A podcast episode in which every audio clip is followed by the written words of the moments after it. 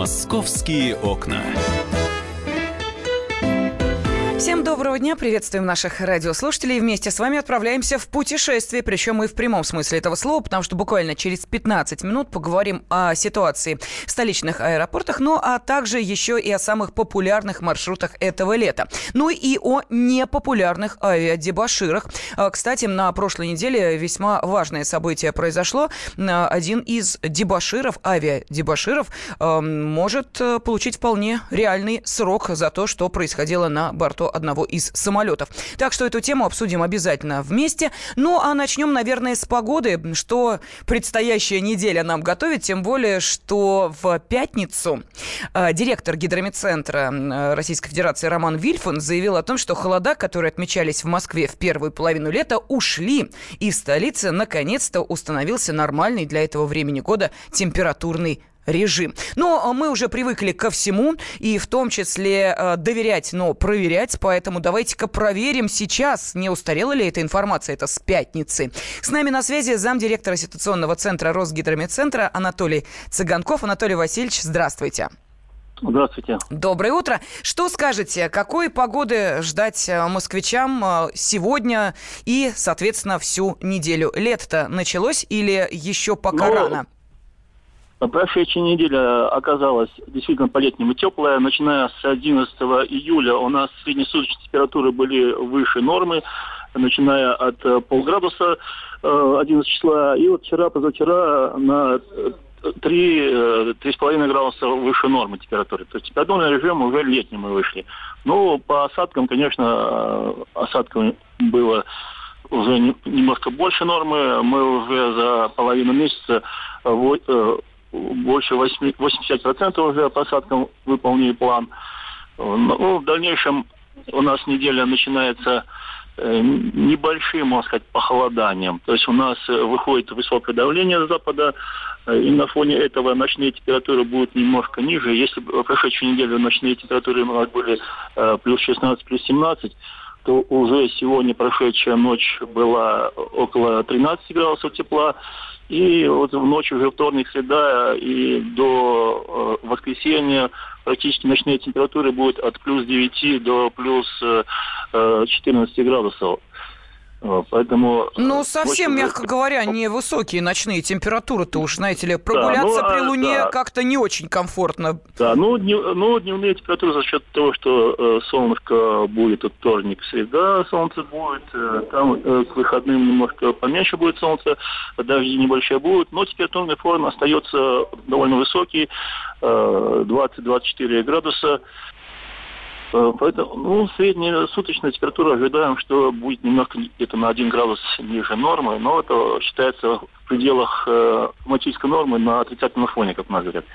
Анатолий Васильевич, а что с э, давлением атмосферным? Потому что вот некоторые жалуются, такие, говорят, резкие перепады э, бросают... Ну, я бы, я бы не сказал, что были резкие перепады. Э, насчет давления это кто-то ошибается, потому что дав, э, давление у нас было относительно ровная, 748-749 миллиметров. Но вот сейчас ожидаем вторник, среда еще на 1 сантиметр где-то подрастет, 750 потом опять э, к выходным 749. То есть, в общем-то, ход давления довольно-таки плавный, резких скачков не было, не ожидается. Я думаю, что люди просто настолько устали от этой сырой и серой погоды, что уже э, списывают на погоду любое недомогание, которое накрывает э, человека. Кстати, вот нам пишут, что в районе Крюкова сейчас холодно, плюс 14, ветер северо-западный, сообщает наш э, радиослушатель Дмитрий, который как раз в Крюково проживает. Ну, не летняя какая-то погода, вот честно говоря. Июль ведь самый ну, жаркий месяц. Но если взять э, Москву, то суббота и воскресенье, в общем-то, были э, на прошлой неделе самые теплые дни. И среднесуточная температура была почти на 3,5 градуса выше нормы. Э, то есть, несмотря на то, что в ночь на воскресенье дождик немножко прошел, но вся непогода ушла вот, э, в Ивановскую, Ярославскую области. Вот, а у нас, в общем-то, выходные хорошие были. Uh-huh.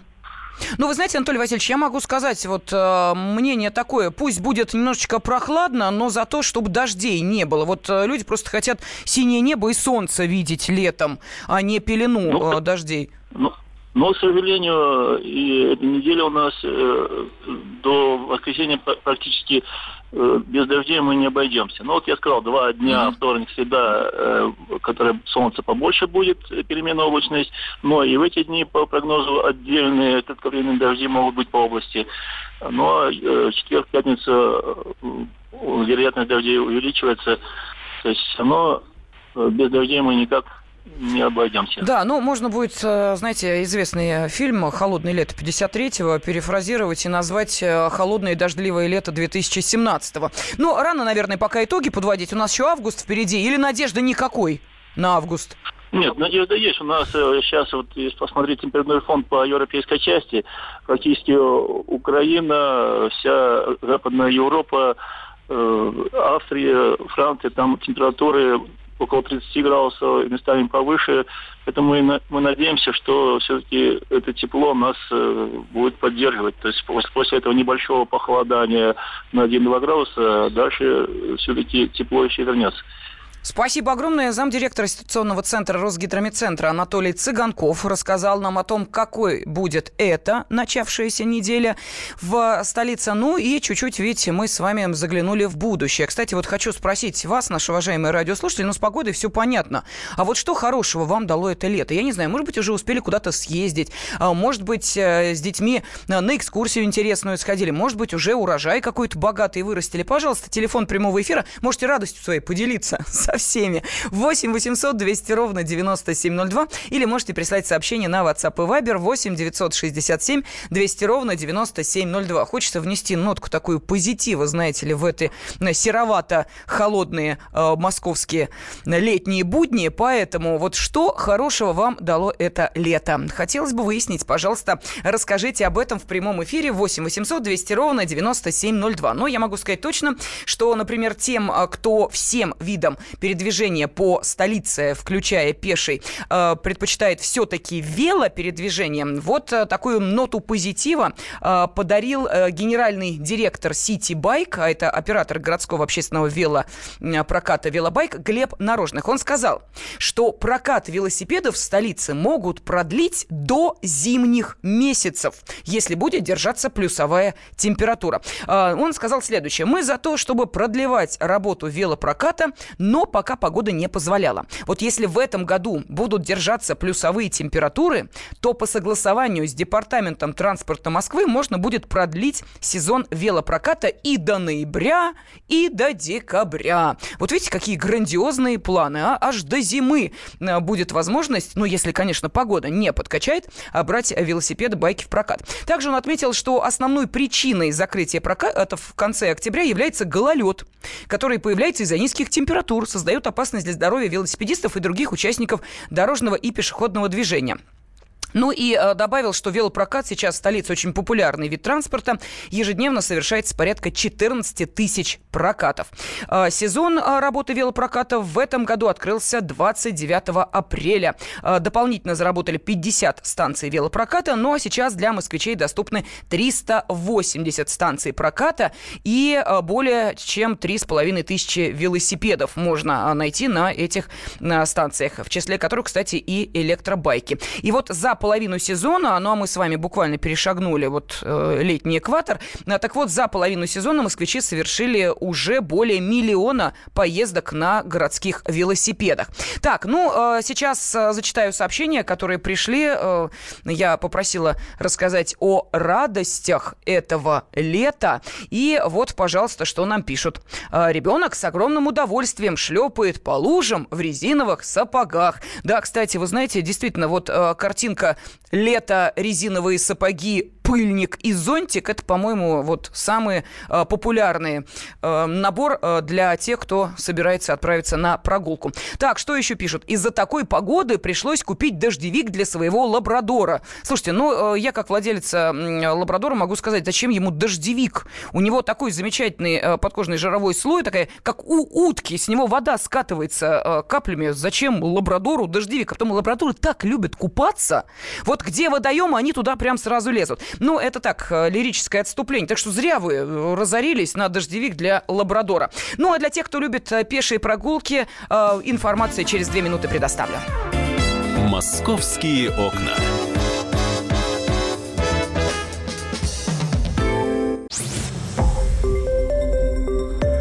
Радио «Комсомольская правда». Более сотни городов вещания и многомиллионная аудитория. Барнаул 106 и 8 FM. Эм. Вологда 99 и 2 FM. Эм. Иркутск 91 и 5 FM. Эм. Москва 97 и 2 FM. Слушаем всей страной.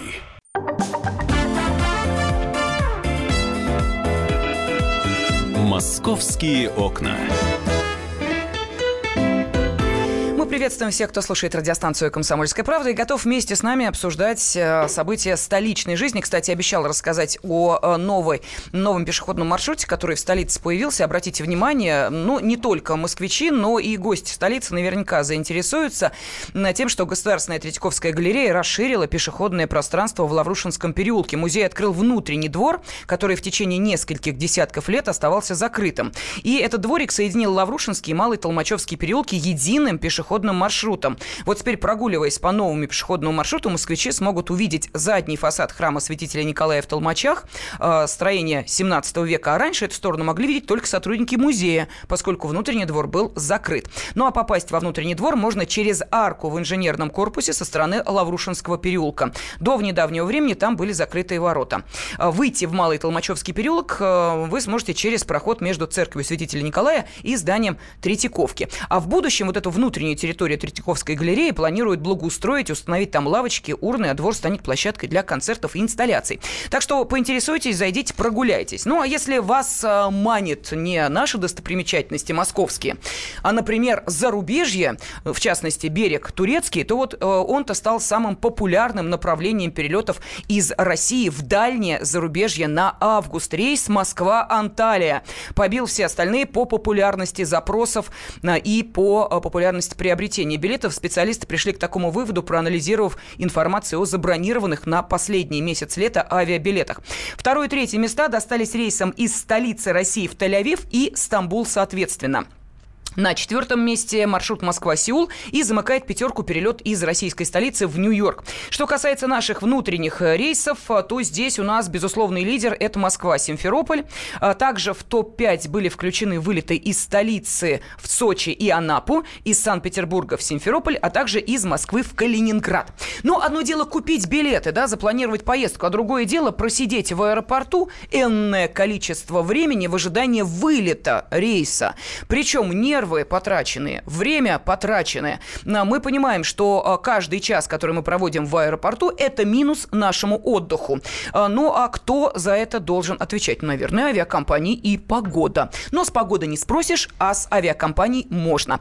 В студии с нами журналист московского отдела «Комсомольской правды» Павел Клоков. Паш, приветствую тебя. Привет, Здравствуй. Привет. А, вот я посмотрела информацию, и в выходные, и вот сейчас, в понедельник, задерживается достаточное количество рейсов в московских аэропортах. Да, действительно, Вообще, как выяснилось, э, из-за каждой задержки рейса проводится проверка транспортной прокуратуры. То есть, несмотря на то, что у нас э, задержки эти происходят достаточно часто, особенно с учетом погодных условий, по каждому рейсу, как мне объяснили в транспортной прокуратуре, проводится проверка.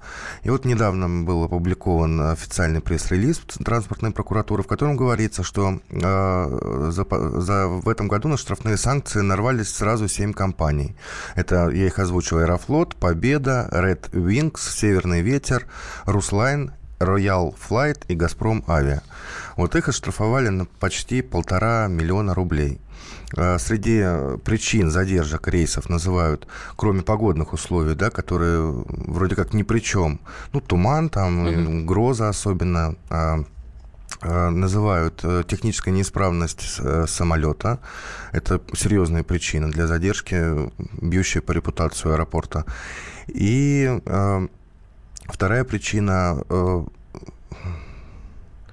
сейчас скажу, ну, по, помимо погоды и, наверное, технического состояния, что еще может быть? Отсутствие резервных самолетов. А, Это понятно. когда, да, самолет э, сломался, и пассажиров э, есть возможность пересадить на другой рейс, а в данном случае у них такой возможности не было. И несколько часов провели пассажиры вообще, среди причин есть и другие. Мы сейчас тогда озвучим попозже, да? Да, ну а сейчас на связи с нашей студией генеральный директор Ассоциации «Аэропорт» Виктор Горбачев. Виктор Иванович, здравствуйте. Здравствуйте. Да, доброе утро. Скажите, доброе. пожалуйста, а вот мы сейчас говорим о, о тех э, штрафах, э, которые были наложены на 7 авиакомпаний.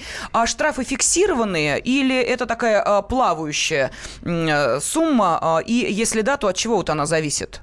Ну, в принципе, это плавающая сумма, она не фиксирована. Э, здесь все зависит от того, какое направление авиакомпании и какие были рейсы задержаны. И на какое время. Но вы знаете, я вот э, сейчас просто пытаюсь понять, а потом эти штрафы, э, которые выплачивают э, крупнейшие авиакомпании, в числе этих семи достаточно крупная, один аэрофлот чего стоит, да? да? Так вот, это потом никак не сказывается на нас, пассажирах. Это не разбрасывают, знаете, по стоимости билета, размазывая по три копейки, но для каждого билета. Ну, в принципе, это так. То есть мы, мы с вами страдаем, да? да. Авиакомпании не выполняют... Э... Ну, ну, кто же будет брать на себя какие-то убытки дополнительные? Естественно, нет. Любые какие-то штрафы и дополнительные сборы с авиакомпаний, потом они в конце концов э, уходят на авиапассажиры, на билеты. Угу. Но скажите, вот мы помним а, скандал начала лета с э, компанией Вимавиа, когда выяснилось, что э, крупне, одна из крупнейших действительно компаний-перевозчиков э, туристов за рубеж, а у них дали, дальше были ну, такие эксклюзивные маршруты на некоторых направлениях, они были монополистами, может превратиться в настоящий коллапс. И дальше, вот что это авиакомпанию штрафовать или она должна прекращать свою работу, вот, чтобы Но никто не попал в такую ситуацию из пассажиров? Здесь, в принципе, должен решить регулятор регулятор. Что mm-hmm. делать с данной компанией? Регулятор у нас с вами Росавиация и Ространснадзор. Вот два таких мощных регулятора. Ну а теперь по Вимавиа. По Вимавиа есть, как бы, понимаете, две ошибки. Во-первых, это э, туроператоров, потому что Вимавия резко сократила э, сборы, да, и, э, так сказать, чтобы завлечь к себе туроператоров. Ну и туроператоры, они на это повелись хотели поменьше заплатить, э, но побольше взять э, с туристов. Поэтому вот они повелись на это, это раз. А второе, просто Вимавия перебрала свои возможности. Угу. Я бы не сказал, что это крупнейший оператор. Так сказать, чего у нее всего лишь 8-9 машин. Это не такая крупная компания. А чартеры, они как бы идут на втором плане. Да, они выгодны, потому что платятся за весь самолет, хотя там может лететь и один всего лишь пассажир. Но регулярные рейсы никто никогда не будет отменять и в ущерб чартеру будут выполняться регулярные. Угу. Ну вот я, кстати, смотрю в этом списке из семи оштрафованных авиакомпаний Вимавиа как раз и нет.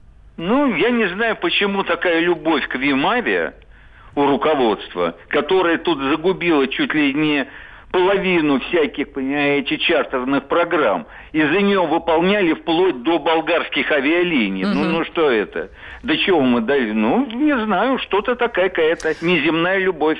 Это не... точно, да, вот в прямом смысле этого слова неземная. Виктор Иванович, скажите, пожалуйста, а вот а, каким образом а, компании могут оштрафовать за непогоду? Ведь а, вот сейчас Паша перечислял список претензий к этим авиакомпаниям. Ну, ну понятно, технические неполадки, отсутствие резервных самолетов ясно. Но непогода-то, как за нее-то наказывать? Ну, я это, конечно, не знаю, как за непогоду. В принципе же это безопасность полетов.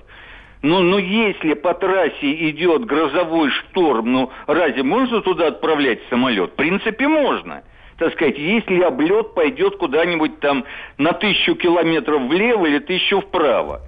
Но здесь потратятся колоссальные деньги, да, облет этой грозовой системы.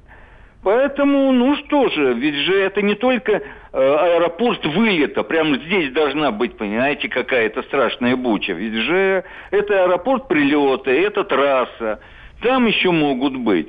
И раз авиакомпании сказали «сиди», значит, должна сидеть. Вот наша беда то, что мы не можем объяснить пассажиру.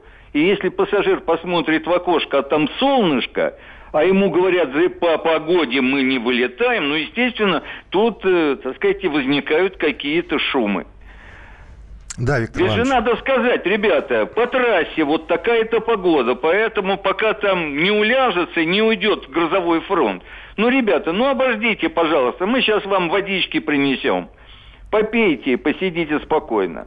Если все-таки пришлось просидеть в аэропорту там часов 8, да, целый день, и пассажир имеет право на компенсацию, возникают ли трудности, э, ну, чтобы выбить, да, из аэропорта эту самую компенсацию у нас? А при чем тут аэропорт? Это авиакомпания. Авиакомпания, то есть, да. Ну, конечно, ну что ж мы все время аэропорт и аэропорт. Ты сидишь по аэропорту, но он не виноват. Э, выбить, да, но это такие, я вам скажу, сложности. Потому что нужно, чтобы было там не менее, там, например, там 10, 15, 20, которые бы пожаловались. Э, это все это нужно в судебном порядке. После этого тебе скажут, а где ты покупал билеты, в каком-то агентстве – ну, где-нибудь, если ты года через два чего-то получишь назад, это будет хорошо. Угу. Спасибо огромное. С нами на связи был генеральный директор Ассоциации «Аэропорт» Виктор Горбачев. Но авиационную тему мы с вами не оставляем, потому как э, очередной инцидент на воздушном транспорте произошел не так давно. Очередной авиадебашир отличился. Но я думаю, что мало кто, отправляясь в полет в так, скажем, разогретом состоянии, задумывается о том, что э, теперь у нас наказание за э, дебош на борту самолета не только административка, вот та самая хулиганка, а, между прочим, уголовное наказание вплоть до лишения свободы. Московские окна.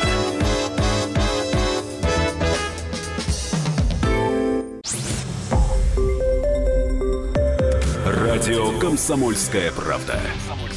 Более сотни городов вещания – и многомиллионная аудитория.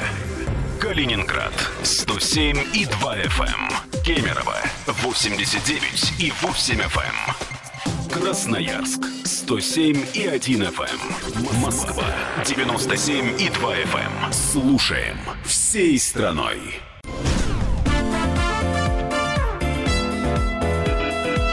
Московские окна студии журналист московского отдела «Комсомольской правды» Павел Клоков. Я Елена Фонина. И мы с вами продолжаем путешествие в прямом и переносном смысле этого слова. Изучаем ситуацию в столичных аэропортах. Пытаемся понять, как сделать так, чтобы э, поездка оставила приятные э, впечатления. Ну и, конечно, что будет тем, кто пытается, ну, скажем так, э, действовать э, вне рамок закона на борту самолета. Об этом обязательно поговорим. Но сначала в продолжении вот предыдущей темы мы сказали о том, что в Москве транспортная прокуратура оштрафовала 7 авиакомпаний за задержки рейсов. И давай, Паш, может быть, более подробно поговорим о том, что явилось причинами этих задержек. Да, причины могут быть самые разные.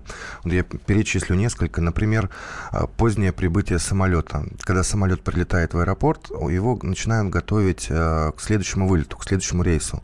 И если он задержался по каким-либо причинам, например, он поздно вылетел, там были другие причины в другом аэропорту, или он летел и были неважные погодные условия, облетал, например, грозу.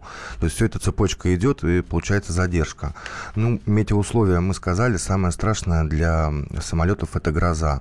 Несмотря на то, что они умеют э, грозу облетать э, mm-hmm. очень успешно, все равно, если грозовые тучи их много, ну, вот на взлете, например, то лучше перестраховаться и не взлетать.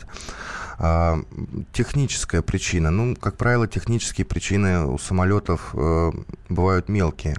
Потому что если случается какая-то крупная поломка, значит, они не предусмотрели ее заранее. Это бывает редко. В основном это что-то мелкое, что можно исправить в течение получаса-часа. Вот. Хорошо, конечно, если это случилось э, в аэропорту вылета сразу, а не в каком-нибудь маленьком пересадочном. Потому что бывает такое, что приходится ждать, пока за вами пришлют другой самолет. Ну и работа наземных служб, это тоже э, часто становится ее работа часто становится причиной задержек.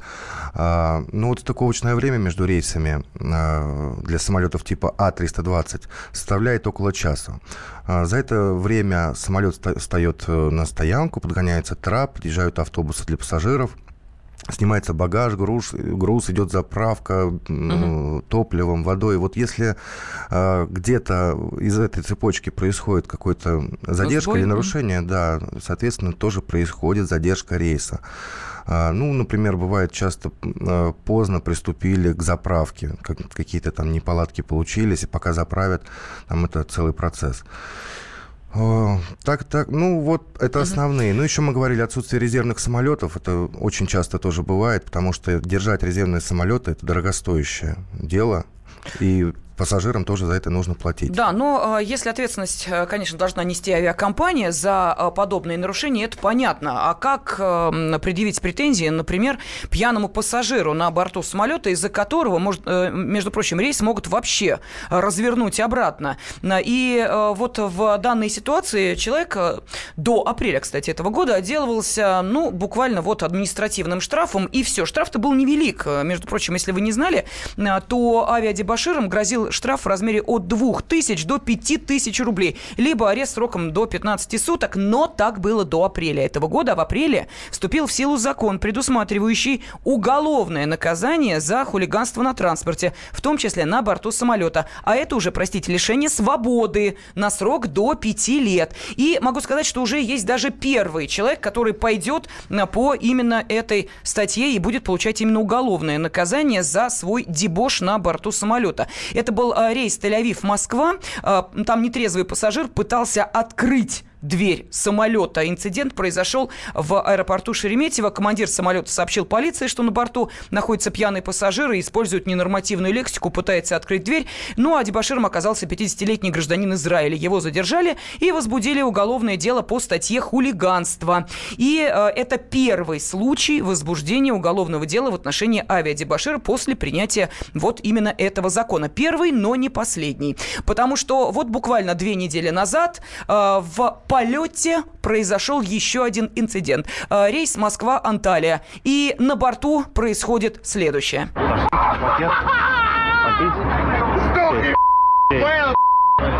Подохни, в общем, в дежурную часть аэропорта Домодедово обратился представитель авиакомпании и сообщил, что на борту самолета, который следует рейсом Москва-Анталия, один из пассажиров ведет себя неадекватно, мешает работе экипажа и своими действиями угрожает безопасности полета. Оказалось, что авиадебаширом э, является 26-летний житель Москвы. По возвращении в столицу мужчина был доставлен в дежурную часть аэропорта для разбирательства. В отношении него возбуждено уголовное дело по признакам преступления хулиганства.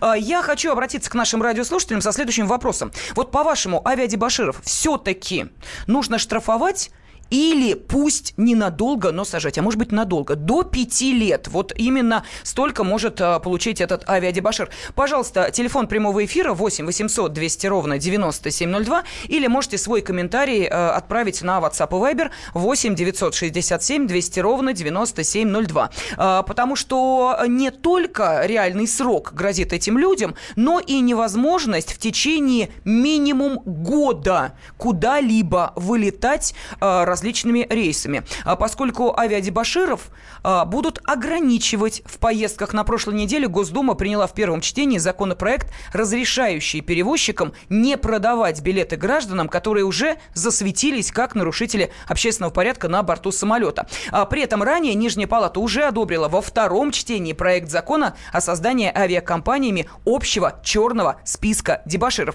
То есть эти два законопроекта рассматриваются так параллельно друг другу, но тем не менее обвинение направлено на одно, чтобы подобных э, вот этому дебошу, как мы сейчас э, небольшой фрагмент э, того, что происходило на борту, слышали, не допускать. Сейчас с нами на связи адвокат Игорь Трунов. Игорь Леонидович, здравствуйте. Да, сейчас, ну вот пытаемся ему дозвониться. А пока напомню, телефон прямого эфира 8 800 200 ровно 9702. И а, вопрос а, каждому из а, вас. Вот я понимаю, что могут найтись оправдания, мол, человек нервничает, боится летать, и вообще мало ли у кого что в жизни бывает, что ж сразу-то в тюрьму сажать. Ну вот такой закон у нас действует с апреля этого года. Как вы считаете, не слишком ли жестко? Может быть, по-прежнему штрафовать или пусть ненадолго, но сидят. Паш, кстати, вот э, твое мнение.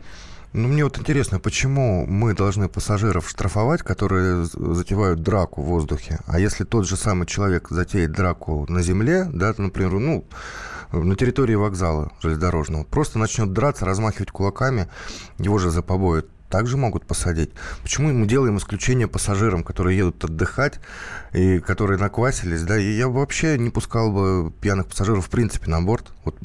Ты знаешь, я могу тебе сказать, что подобная история э, была в одном из аэропортов, когда пьяного пассажира, который, ну, практически на карачках пытался Это зап- уже, да. заползти, да, ты помнишь, что он там устроил, поэтому вот а этот я бы барьер предложил не вообще действует. экспертизу проводить, то есть дышать в трубочку, трубочку? конечно. А, то есть при э, заходе на, собственно, Конечно, э, сам борт самолета? Будь добр, если ты выпил, иди отсыпайся, не надо, потому что неизвестно, как ты себя поведешь там в полете. Отличная идея, правда, боюсь, что не все ее, да? В общем, я думаю, что никто ее не поддержит. А, на связи адвокат Игорь Турнов. Игорь Леонидович, здравствуйте. Здравствуйте. Ну вот видите, два инцидента произошли на эм, там весьма популярных направлениях э, в на Израиле и в Турцию. И э, скажите, вот э, что этим людям может реально грозить? У нас же теперь э, уголовное наказание предусмотрено э, для авиадебаширов. А что, реально посадят людей? Ну, с апреля месяца вступили поправки в статью 213, это хулиганство, э, которое э, теперь э, инкриминирует уголовное наказание за нарушение общественного порядка, выраженное в неуважении к обществу, совершенное на морском, воздушном или ином общественном транспорте.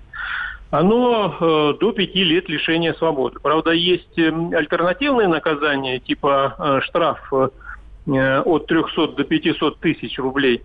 Э, Но, тем не менее, как практика показывает, э, наши суды грешат э, обвинительным уклоном и жесткостью в наказании, поэтому, как правило, это лишение свободы, либо условное наказание. Но, тем не менее, это очень жесткая сейчас норма. Она набирает обороты, практика уже пошла такого рода наказаний, поэтому до пяти лет лишения свободы. Да, но здесь, Игорь Леонидович, э, начинают правозащитники просто э, бить во все колокола и говорить, простите, если человек уже понес наказание, э, ну, неважно, административное или уголовное, его еще потом на энное количество времени предлагается лишать возможности полетов. То есть это идет что, второе наказание за то же самое деяние? Ну, если на пять лет посадили в тюрьму, о чем тут? Какое еще второе наказание? Никуда, конечно, не полетишь. Нет, он может попасть в черный список. Нет, нет. Потом он попадает в черный список. Дальше он покидает места, так сказать, э, лишения свободы, выходит на волю с чистой совестью, а он уже в списках э, пассажиров, которым не продают билеты.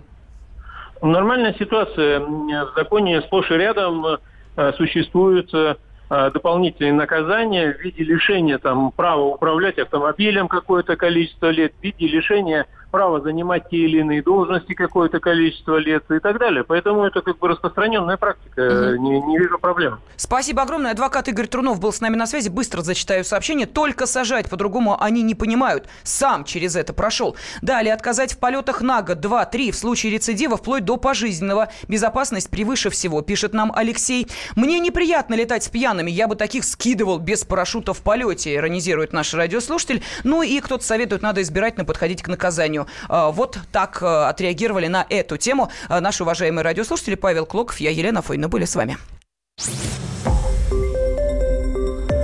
Радио «Комсомольская правда». Более сотни городов вещания и многомиллионная аудитория. Керчь 103 и 6 FM. Севастополь 107 и 7 FM. Симферополь 107 и 8 FM. Москва 97 и 2 FM. Слушаем всей страной.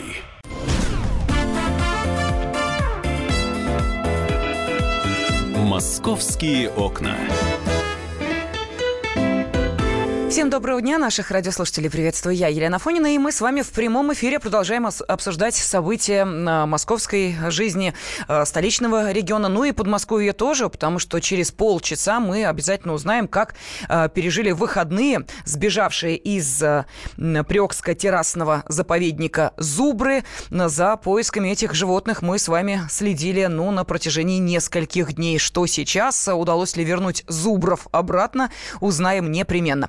Ну и эм, также поговорим мы о том, что можно сделать для того, чтобы люди меньше пили, потому как последствия употребления алкогольных напитков бывают разные. Но и дебош не такое уж редкое явление. Начну с того, что начальник МВД России Люберецкая, полковник полиции Евгений Романцев, сегодня на оперативном совещании в Люберцах попросил медиков незамедлительно сообщать обо всех конфликтных ситуациях с пациентами, независимо от того, произошли не во время вызова скорой или в больнице. Он подчеркнул, что вопрос о нападении на сотрудников медучреждений, которые происходят в больницах на вызовах в квартирах, стоит на контроле у президента Российской Федерации, генерального прокурора России, начальников ГСУ и МВД. Ну а Следственный комитет сегодня возбудил уголовное дело по факту нападения на фельдшера скорой помощи в Люберецком районе Подмосковья. Ну а что же произошло на прошлой неделе, что вот мы видим э, эхо этих событий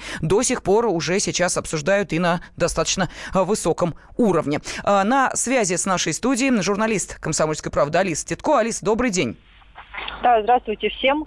Да, но а... ждем твоего рассказа. Что произошло 14 июля в деревне Марусина Люберецкого района?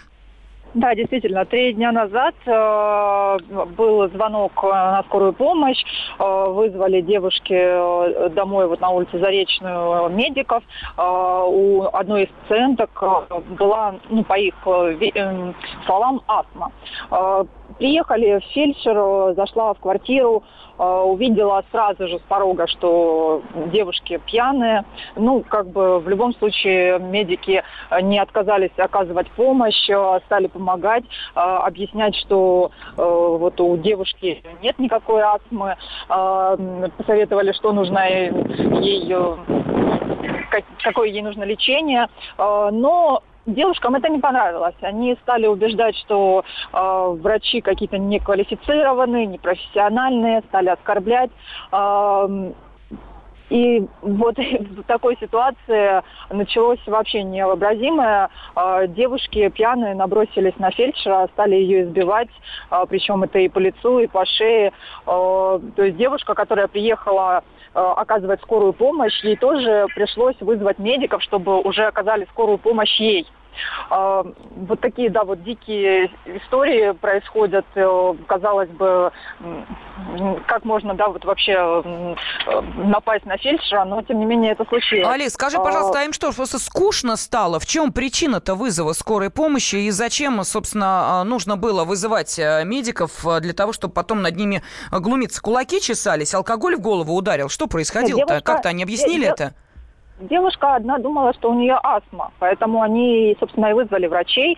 И когда врач сказал, что это неправильный диагноз, и они что-то ну, не, неправильно воспринимают э, свою там некую заболеваемость, uh-huh. вот, то да, вот э, с этого и началось, что девушки стали обвинять медика в непрофессионализме, что вот как бы нет, у меня астма, а вы мне рассказываете, что я там вполне себе здорова. Но это точно девушка была вполне здорова, потому что избить фельдшера, ну, это нужно как бы иметь здоровье. Вот. Поэтому, да, э, здесь э, врачи пострадали, пострадал и ящик с препаратами, и, как нам рассказали в Следственном комитете, девушки ранее не были знакомы, знаете, у меня сразу тоже возникло, думаю, может быть, там какая-то личная неприязнь, может, они знали, потому что, ну, деревня это обычно друг друга знают, кто работает в магазине, кто работает в больнице, но оказалось, что девушки между собой не были знакомы. Вот та 24-летняя, которая э, притворилась больной, и та 32-летняя, которая фельдшер, вот они друг друга не знали.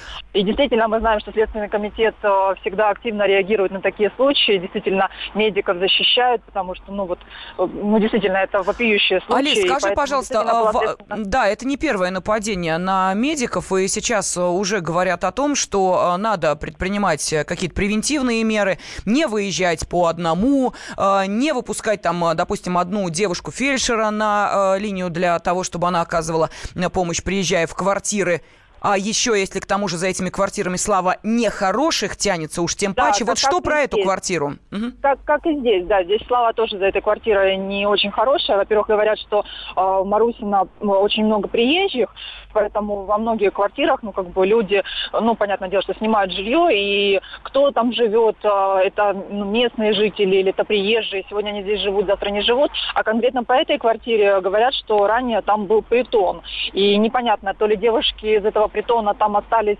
еще жить, и, может быть, э, другие где-то там, не знаю, переехали в другое место или просто отсутствовали в это время, а, а может быть, ну, они просто стали позже жить. Но за этой квартирой, да, действительно какая-то дурная слава. Скажи, пожалуйста, а фельдшер одна была на вызове? Да, фельдшер была одна. Ну вот опять сталкиваемся с тем же абсолютно, что э, медицинские работники, ну как-то, может быть, недооценивают э, опасность э, подобных вызовов, тем более, если уже априори известно, что не очень хороший адрес и вообще не очень хороший населенный пункт. Не удалось ни с кем пообщаться из Люберецкой подстанции скорой помощи, Алис? А, на самом деле а, говорят, что вот эта девушка Лидия, да, которая пострадала, она вот там уже не первый год работает и вообще спокойная, ответственная такая девушка. И сейчас она, конечно, в жутком стрессе. А, я не представляю, как вот можно, чем ее успокоить и продолжать ну, работу, да, которая вот у них действительно благая, они помогают людям, спасают, ну, как бы всем нам жизнь, да. Действительно, а, а если вот попадется, не знаю, вот как они выезжают обычно там пьяные. Ну, у меня вопрос просто, почему водитель мужчины... с ней... Нет, а почему водитель-то с ней не поднялся? Вот э, вопрос. Они же сейчас, э, ну, действительно, по одному, по адресам не ходят после всех этих случаев. И уж даже если не хватает э, квалифицированных э, кадров, э, медработников, ну, действительно, есть э, голод вот этот, э, не хватает э, медиков, но водитель-то есть, не она же сама за рулем была. Почему она не с ним-то пошла? Я думаю, что водители по принципу, ну вот, ну вот как вы, да, обычно вызываете, если скорую, э, водитель же не приходит к вам, приходит только ну, квалифицированный специалист, водитель ожидает обычно внизу, и если требуется помощь э, транспортировки человека, да, там на носилках, вот тогда, да, помогают. А здесь, э, ну, наверное, понимал, что просто оказана какая-то помощь, может быть, какой-то укол сделан или выписаны там препараты, и все, и он, наверное, наверняка думал, что, ну, тем более девушки вызвали как бы, наверное, не было такого подозрения, и если действительно подозревать э, каждого, что, заходя в эту квартиру, тебя вдруг э, побьют, то, наверное, тогда да, конечно, нужно, чтобы девушки ходили не одни фельдшеры, а с кем-то. Алис, скажи, пожалуйста, а что из... Да, что... наверное, мужчины только, что ли? А что из себя этот дом представляет? Это многоэтажный дом или это частный жилой дом, постройка? Вот э, это не уточняли, не, не уточняется, сказать. да. Алис, уточни, пожалуйста, потому что мне интересно, вот когда началась э, сама потасовка, ну уж наверняка там крику было немало. Э, вот э, водитель, ну что, в наушниках, что ли, сидел, ничего не слышал, что происходит, э, или решил не вмешиваться. Э, поэтому, ну тут э, есть чем еще разбираться. Огромное спасибо. Журналист московского отдела «Комсомольской правды» Алиса Титко сейчас э, была с нами на связи. Действительно, есть чем разбираться, в том числе и Следственному комитету э, России, который возбудил уголовное дело по факту нападения на фельдшера фельдшера скорой помощи в Люберецком районе Подмосковья. А, и я вот в связи с этим хочу обратиться к нашим радиослушателям. Сегодня появилась информация о инициативе а, Минздрава России. А, одно из печатных изданий опубликовало проект да, включения в стратегию формирования здорового образа жизни населения положение о введении запрета на продажу алкоголя в выходные дни. Вот э, с такой э, инициативой выступил Государственный научно-исследовательский центр профилактической медицины при Министерстве. И вот по мнению ученых Института шагов по борьбе со злоупотреблением алкоголем и профилактики алкоголизма, предпринимаемых сейчас, недостаточно. Да, у местных властей есть право ограничивать э, место и время продажи алкоголя. Но э, на практике таких запретов очень и очень мало. И длятся они, ну, от силы там не более суток. И вот сейчас в Минздраве предложили, а давайте мы повсеместно запретим продажу алкоголя в выходные дни. Вы за или против подобного запрета? Пожалуйста, позвоните, хочется узнать ваше мнение. Московские окна.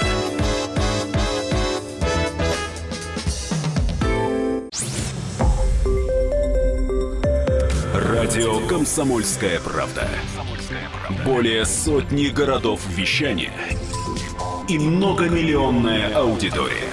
Хабаровск 88 и 3 FM. Эм. Челябинск 95 и 3 FM. Барнаул 106 и 8 FM. Эм. Москва 97 и 2 FM. Эм. Слушаем всей страной.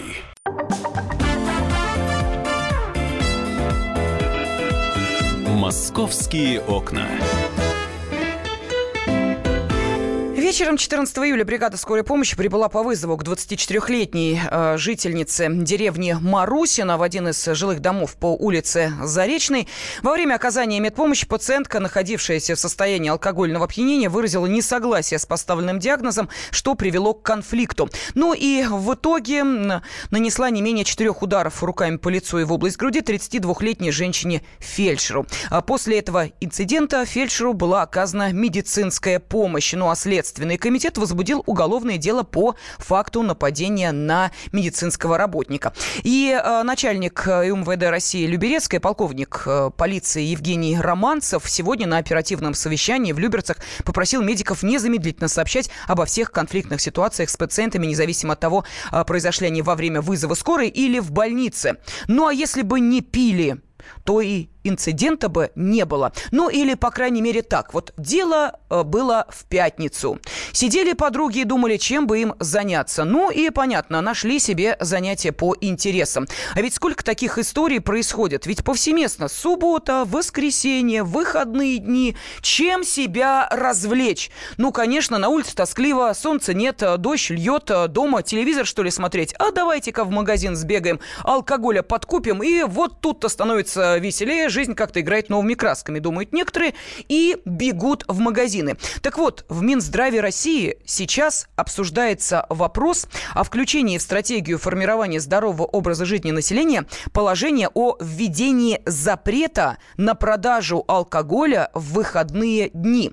Вы за или против подобной меры? Пожалуйста, 8 800 200 ровно 9702, телефон прямого эфира, или можете отправить сообщение на WhatsApp и Viber 8 960 967 200 ровно 9702. Поддержите ли вы э, вот эту э, инициативу Минздрава запретить продажу алкогольных напитков в выходные дни? Да, конечно, кое-где в некоторых регионах подобные меры э, действуют, но это скорее исключение, чем правило. Их, наверное, вот эти вот э, регионы можно по пальцам пересчитать э, одной руки. Э, но а, Минздрав предлагает сделать это повсеместной практикой. Как вам кажется, станет ли меньше меньше э, случаев подобных вот той истории, которую мы рассказали, которая произошла в деревне Марусина, ну или в других населенных пунктах, где совершаются преступления на почве, ну, мягко говоря, не вполне адекватного поведения людей в состоянии алкогольного опьянения. 8 800 200 ровно 9702. Жду ваших телефонных звонков и сообщений на WhatsApp и Viber.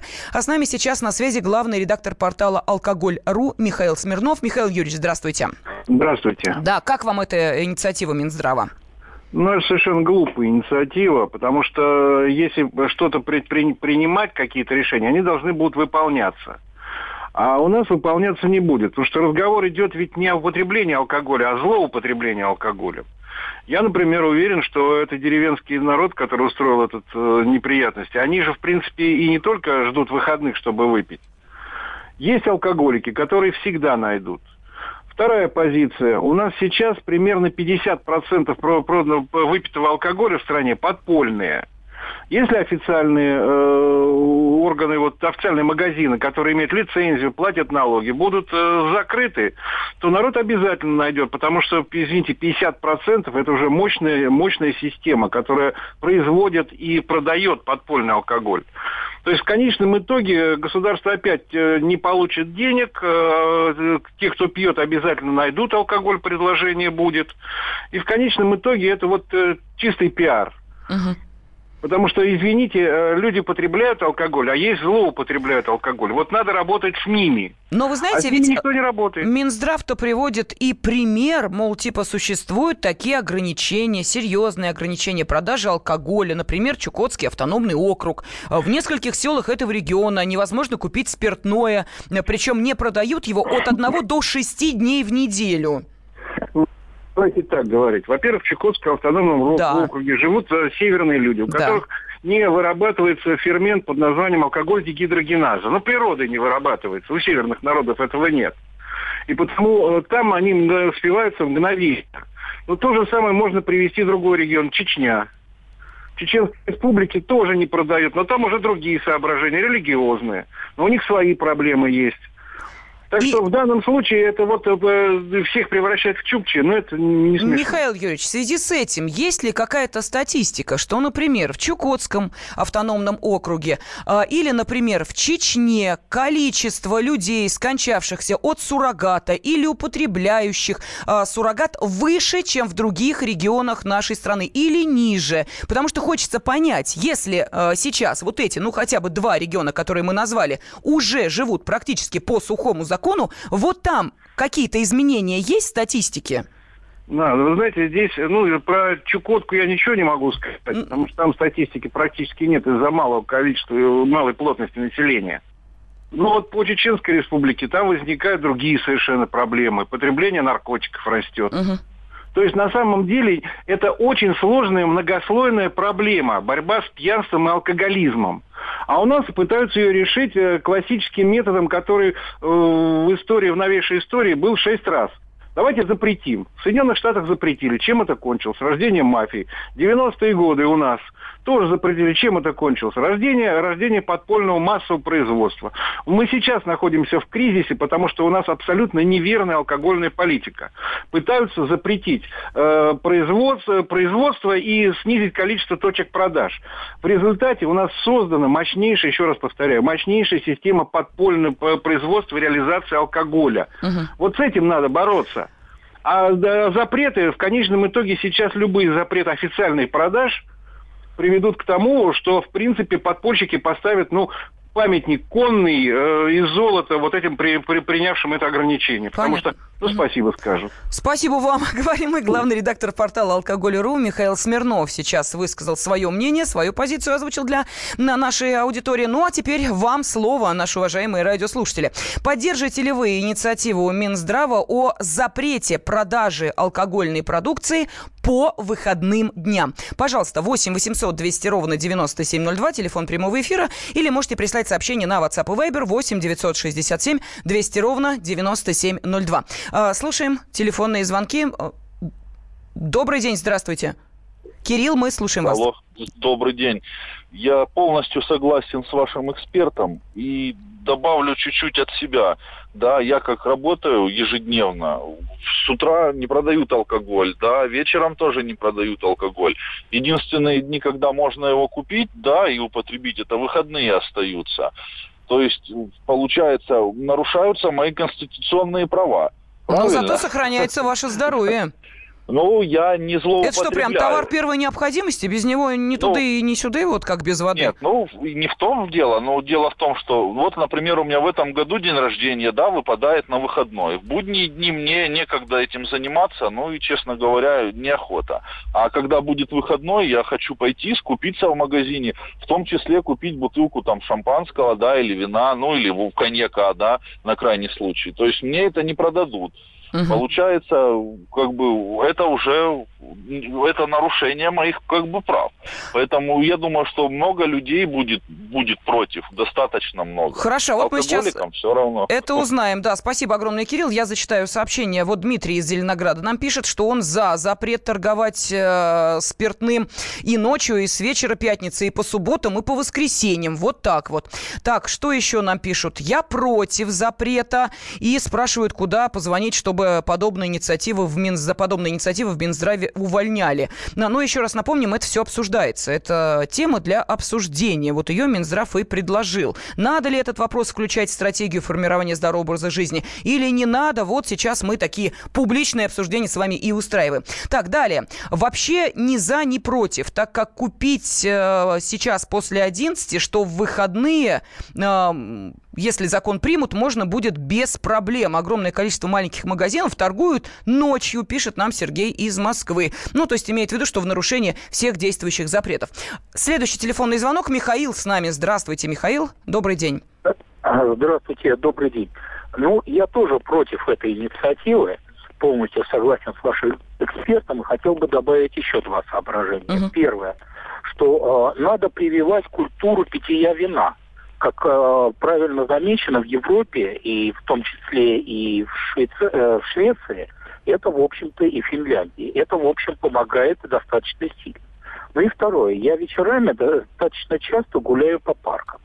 И э, вот э, был момент, когда э, начали, э, милиция начала гонять э, распивающих с пивом э, молодежь, и как-то это стало затихать. Потом стали закручивать ту же, ту же гайки, и, и уже около э, скамеек, так в сумерках, валяются шприцы. И вот это уже начинает э, напрягать, потому что когда э, начинается антиалкогольная кампания, на этом деле поднимаются наркоторговцы, и, как правильно заметил ваш эксперт, та мафия, которую, собственно, разваливала и Советский Союз, и создала достаточно большие проблемы. Ну, достаточно большие да, Михаил, проблемы. спасибо огромное. Мы поняли, просто время заканчивается, отведенное на эту тему. Вот нас спрашивают, бары и клубы тоже не будут продавать алкоголь? Ведь этим они живут, да будут, конечно, как сейчас продают. А после 23 часов так и будут продавать, поэтому уж в жизни питейных заведений ничего не изменится. Московские окна.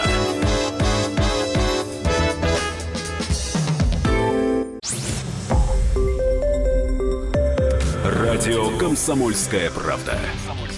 Более сотни городов вещания и многомиллионная аудитория. Челябинск 95 и 3 FM. Эм.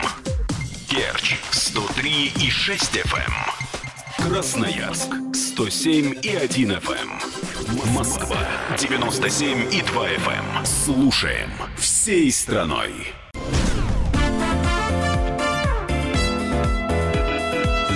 Московские окна.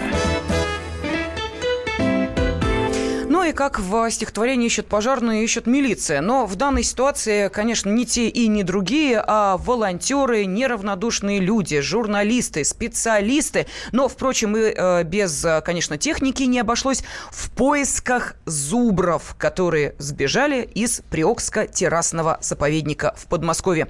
Э, прошлая неделя, а точнее ее финал, ознаменовались э, тем, что поисками животных были заняты многие. Ну а «Комсомольская правда» приняла в этом сам самое активное участие. И сейчас с нами в студии журналист московского отдела комсомолки Павел Клоков. Паша, еще раз добрый день, добрый приветствую день. тебя. Да, ну э, сразу скажу тем, кто следил за э, поисками зубров, э, заходил на сайт kp.ru, слушал наши репортажи в прямом эфире, на наше общение с экспертами и специалистами. На данный момент что известно? Вот замдиректора заповедника Ирина Землянка сообщила нам, что зубры уже на территории заповедника, но до питомника еще не дошли.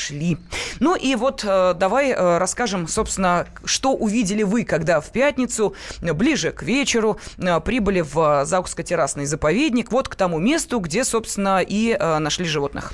Да, я очень кратко расскажу предысторию. В понедельник вечером работники заповедника пошли осматривать загоны и увидели, что ограждение сломано. Накануне там был ураган, ветер сильный, деревья упали на это самое ограждение и освободили таким образом дорогу зубрам. А, в отдельном загоне жили 12 зубров четырехлетних.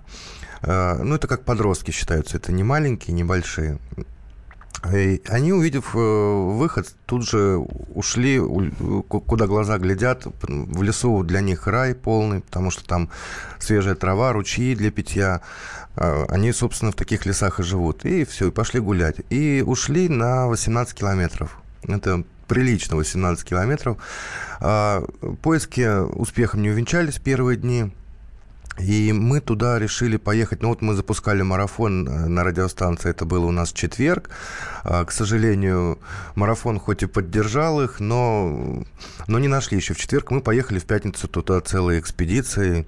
А, да, когда как раз пришла вещь, что зубры найдены, но, по крайней мере, уже понятно, где именно они могут да, находиться. Да, нам сказали, что мы знаем квадрат, а, где зубры сейчас находятся.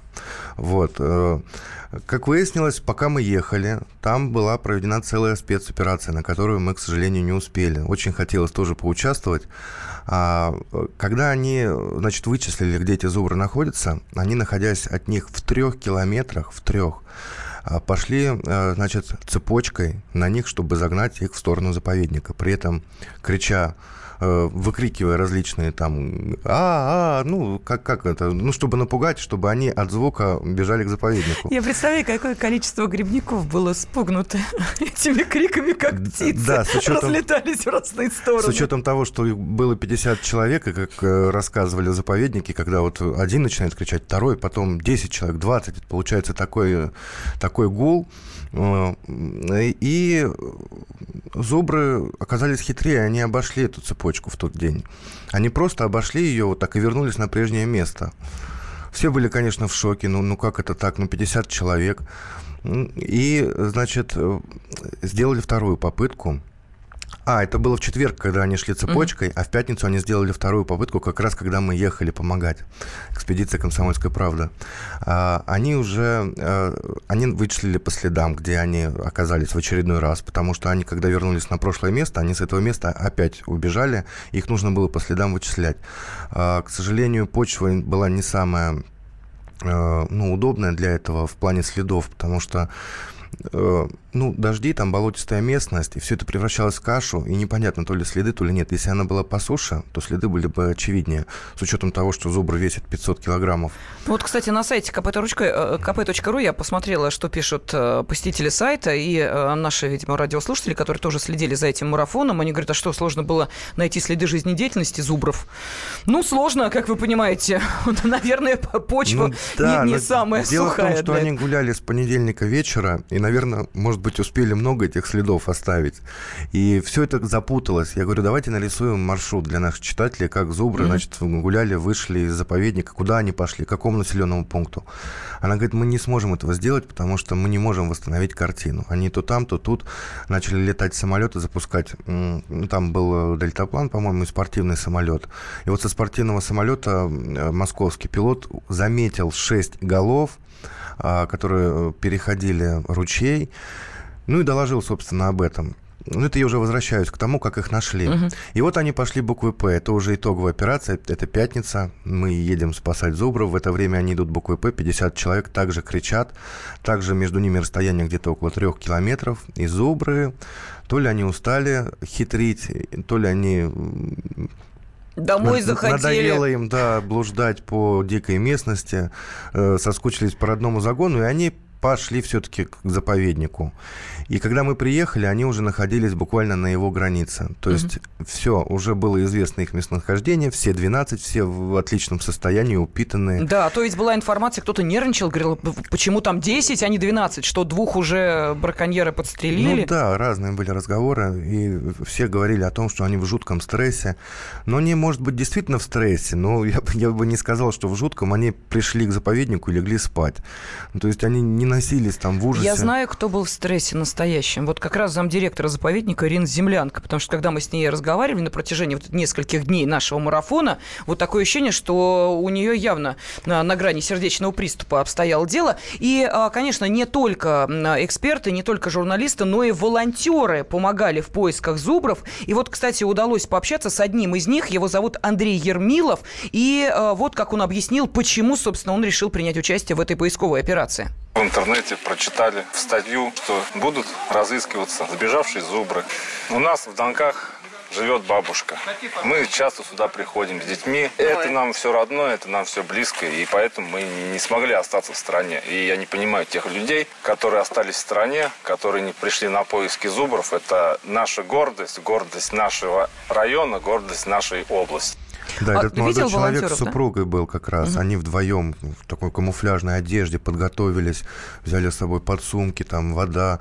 То есть очень серьезно отнеслись. Очень радует, что есть такие неравнодушные люди. Но действительно их было немного. Хотя мы тоже объявляли, да, с нашей волны, то, что идет поиск. И сама Ирина Землянка, замдиректора заповедника, давала свой э, телефон, как горячую линию в сети размещали. Кстати, очень много было звонков. Ну, ты знаешь, мне кажется, что люди просто э, правильно оценивали свои возможности. Может быть. Э, с Давай уж, того, что да, да, положа руку на это сердце. не зайчиков искать. Абсолютно точно. И это не э, какой-нибудь парк Кузьминки, где, э, если заблудишься, покричишь, Согласен, обязательно найдут. Да. А там все-таки, ну, нужно понимать, э, от тебя будет помощь или, наоборот, потом тебя вместе с зубрами придется еще разыскивать. Поэтому спасибо тем, кто кто не переоценил свои возможности, я бы сказала именно так, и спасибо тем, кто реально помогал, что э, понимал, что может что-то сделать.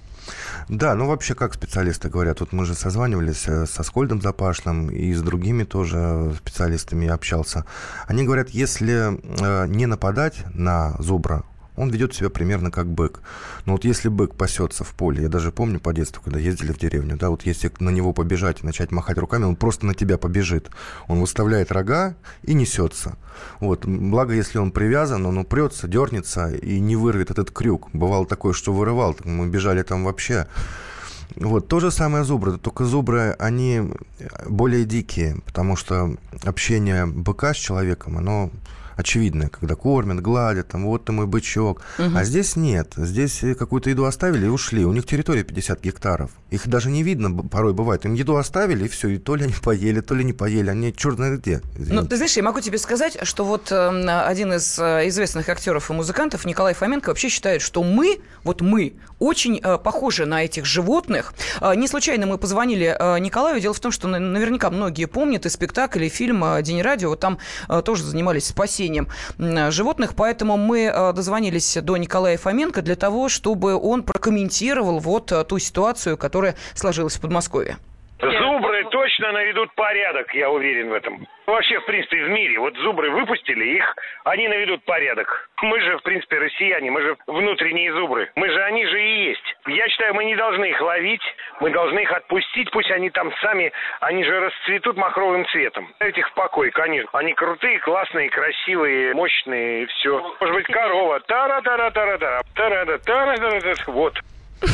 Вот актер-музыкант Николай Фоменко считает, что Зубров нужно оставить в покое. А, ну а его коллега по цеху и, кстати, по фильму и спектаклю э, Леонид Барац придерживается другой точки зрения. Поддержку наших Зубров. Но я надеюсь, что они нас слышат и поймут, что им нужно возвращаться, чтобы сохранить себе жизнь. Они дойдут до Москвы, я на них с удовольствием погляжу. Я рядом а... с Березовой рощей, там есть где пастись. Ребята, а вы здесь все молодцы. Да, ну, ну да. ведь Зубров уже приглашают на ПМЖ. Зубров, очевидно, слышали, конечно, наш эфир, поэтому и вернулись, я так думаю. Но, тем не менее, мы продолжаем следить э, за возвращением зубров, но теперь уже не на территорию заповедника, они уже там. А теперь э, дело обстоит э, в, в малом э, довести проще, их до да. питомника. И, собственно, все на этом, э, что называется, и сердце успокоится, и зубры будут в надежных руках тех, кто, собственно, за ними следит, их кормит. Ну, а за поисками мы будем продолжать следить. У нас есть еще время? Нет, уже, нет? Паш, нет. 15 секунд остается. Я хотел сказать, что у них есть имена. Мы с тобой, когда связывались, я еще об этом не знал. И все они начинаются на Му, как положено в Московской области. Муджик, Муктебрина, Мугера, Мутаха, Мурзик, Мурчела, Мурка, Мумуша, Мурвана и так далее. Так что назвали Зубров поименно. «Московские окна».